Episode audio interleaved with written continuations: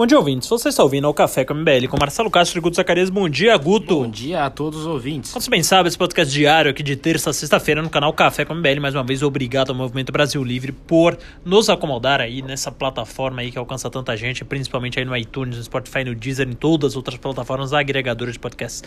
Uh, vou falar aqui um pouco então da reforma da Previdência, né? A reforma da Previdência que deve ser votada hoje no plenário do Senado. Estamos falando aqui da terça-feira, primeiro dia do mês, né? primeiro dia de outubro, esse mês que tradicionalmente é um feriado no dia 12, e esse a, a ano, infelizmente, para os que não gostam de trabalhar, mas felizmente para nós, cairá no sábado. Portanto, não teremos aí uh, um dia de descanso a mais nesse mês de outubro. Para quem não sabe, é o dia de Nossa Senhora Aparecida e não dia das crianças, né? Quer dizer, é dia das crianças também, mas o feriado se dá por conta da Nossa Senhora Aparecida, feriado católico aí, como vários outros que a gente tem no nosso calendário. Uh, falando em religiosidade ainda, só para terminar o, a entrada do nosso podcast, uh, começou Uh, antes de ontem, no domingo, dia 29 de setembro, se encerra hoje as comemorações do Rosh Hashanah, né, o ano novo judaico aí. Uh, se não me engano, estamos no ano 5970 uh, pelo calendário hebraico. E aí, para os nossos ouvintes que são seguidores da religião judaica, nossos ouvintes judeus da comunidade judaica que nós temos a tanta é, é, estima, desejamos um uh, Shana Tová, um Metuká, né? Que tem um ano bom e doce. Ah, vamos falar agora da reforma da Previdência. Hoje, 1 de outubro, deve ir para o Senado, vai ser votada na CCJ agora ah, pela manhã, portanto, aí nas próximas horas. É bem provável que quando você já tiver, quando você esteja ouvindo esse podcast, a reforma já tenha sido votada né, porque a gente está gravando aqui apenas poucas horas ah, antes da apreciação na CCJ e em seguida vai plenário na sessão deliberativa das 14 horas. Né? Ah, apesar de muito ruído aí, acho que não há expectativa de nenhuma mudança na reforma da Previdência e nós vamos acompanhar isso aí de perto, né? Acompanhar essa sessão aí. O Guto Zacarias aqui está rindo bastante aqui, que entre as minhas pautas aqui, ele encontrou aqui um cartão do meu dentista. É, entre a, a, a, é, não deve haver mudança alguma. A reforma, a, inclusão dos municípios e estados, ela deve vir através de uma PEC paralela, né? Ainda, portanto, uma PEC originada aí no Senado que deve vir é, consequentemente aí, quer dizer, é, sequencial. depois, né? Eu fiquei, me faltou até palavra, né? A gente gosta de falar um pouco rebuscado para o ouvinte, mas faltou palavras dessa vez, que deve vir aí depois a dessa PEC principal aí, que é a reforma da Previdência, que deve ser aprovada hoje em primeiro turno no Senado. Guto Zacarias, comentários a respeito, é para o nosso nobre ouvinte, com certeza ficou com muita saudade de mim, que fiquei um pouco adoentado semana passada, mas voltei com tudo. Para a nossa alegria, né? Não falaria de fé, mas falaria de uma reforma que pode Para a nossa ajudar. alegria era você naquele vídeo? Não, infelizmente não era. Todo mundo pergunta, né? Inclusive naquele vídeo eu fui um dos primeiros a ver. Eu tinha visto o vídeo, tinha um mil, cerca de mil visualizações, e depois o vídeo estourou, né, Marcelo? Mas, é, voltando à questão da reforma da Previdência, que não é uma questão de fé, é uma questão religiosa, mas nos ajudará, assim como o feriado judeu, judaico, nos ajudará a ter anos bons e doces, né?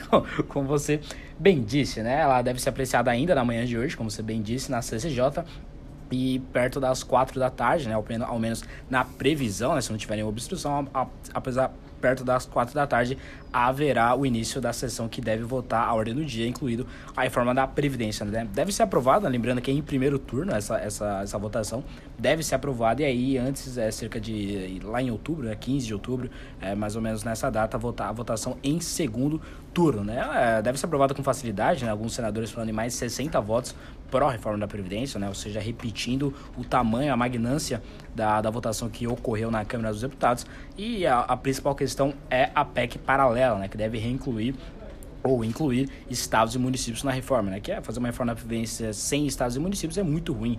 E a inclusão dos estados e municípios é bastante importante. É algo, inclusive, que já foi acordado com a Câmara dos Deputados, né? A Câmara dos Deputados iria tirar estados e municípios da reforma e o Senado o, o incluiria, né? Já que o Senado cuida da igualdade ali entre os estados, né? Segundo a Constituição é, Federal de 88, né? E aí o Paulo Paim, do PT, né? Um senador petista, pediu uma audiência pública, né? Para tratar da inclusão dos estados e municípios. Ou seja, para retardar a ainda mais a votação. Ou seja, passar essa audiência pública, pública, aí sim deve ocorrer a votação dessa PEC paralela com a inclusão de estados e municípios na reforma. Né? Os senadores colocaram cerca de 77 emendas a essa a, a proposta né, da PEC paralela, mas o senador Tasso Gereissart, né, do PSDB, do Ceará, relator da reforma, ele acatou apenas uma reforma, né, mostrando que tanto ele quanto o PSDB tem intenção que a PEC paralela ocorra o mais rápido possível. Né? Já, essa audiência já deveria ter ocorrido na semana passada, mas os senadores ali ficaram fazendo doce, né? Ficaram fazendo ali gracinha porque a Polícia Federal invadiu ali o Senado, invadiu o gabinete do Fernando Bezerra, líder do governo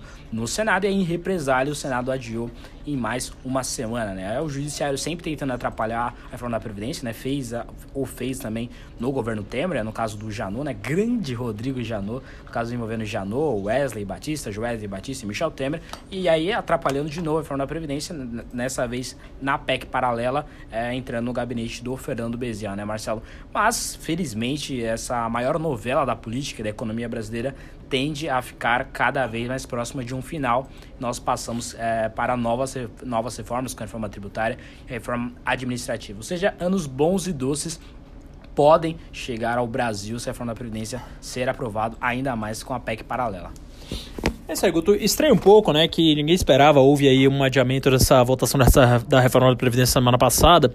E ao que se comentou foi a, a, porque o líder do governo, né, do Senado, que é o Fernando Bezerra Coelho, senador aí pelo a, a MDB de Pernambuco, ele foi vítima aí, foi, foi alvo, né? Na verdade, foi vítima, não, foi alvo uh, de uma operação da Polícia Federal, que inclusive entrou na casa dele e apreendeu 120 mil reais em dinheiro. Ele foi uh, também delatado aí pelo Léo Pinheiro, ex-presidente da OAS, né? Uh, que é uma das empreiteiras aí mais implicadas na Lava Jato, falando que pagava uma propina mensal ao Fernando Bezerra Coelho.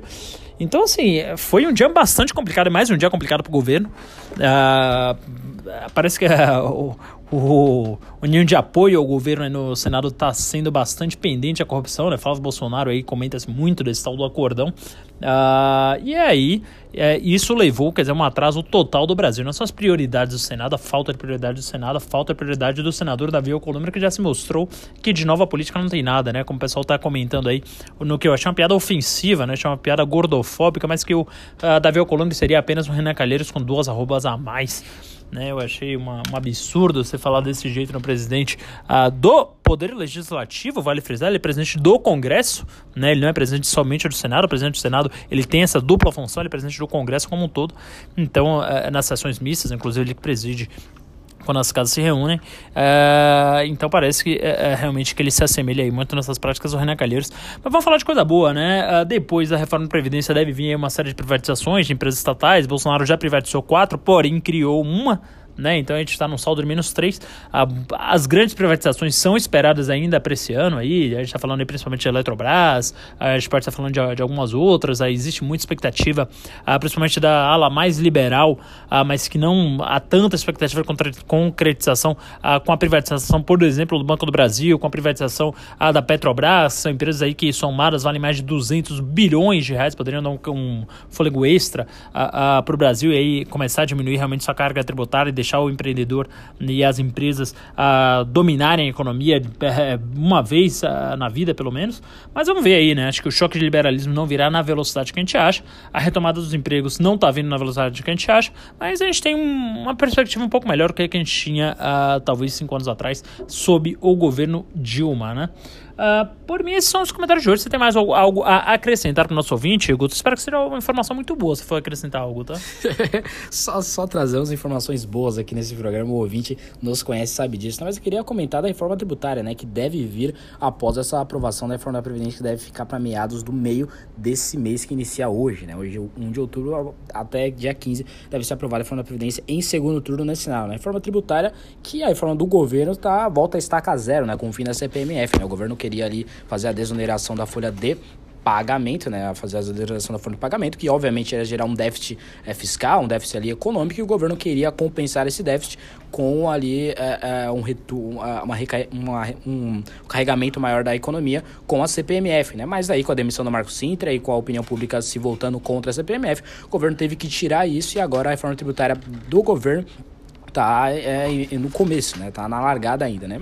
A, a, boa notícia é que o Congresso Nacional, né, principalmente a Câmara, tem boas reformas. Espero que o governo acabe acatando uma delas, né? Se não acatar, muito provavelmente a Câmara dos Deputados, com agenda própria para o mal ou para o bem, né? Para o, para o bem, as boas reformas econômicas, tanto a previdenciária quanto a tributária e talvez a, a administrativa, mas também para o ruim, né? A Câmara dos Deputados também tem uma agenda negativa muito maléfica à população nacional, como as questões do abuso de autoridade e tantas outras reformas. Né? Então, é, acredito que as coisas podem melhorar para o Brasil, mas as ideias boas têm que estar cada vez mais no centro do debate, Marcelo. É isso aí. Uh, esse foi o podcast de hoje. Uh, fique agora com um comentário do nosso nobre Ian Garcês, diretamente de Brasília. Um bom dia e até amanhã. Até amanhã, galera. Boa semana.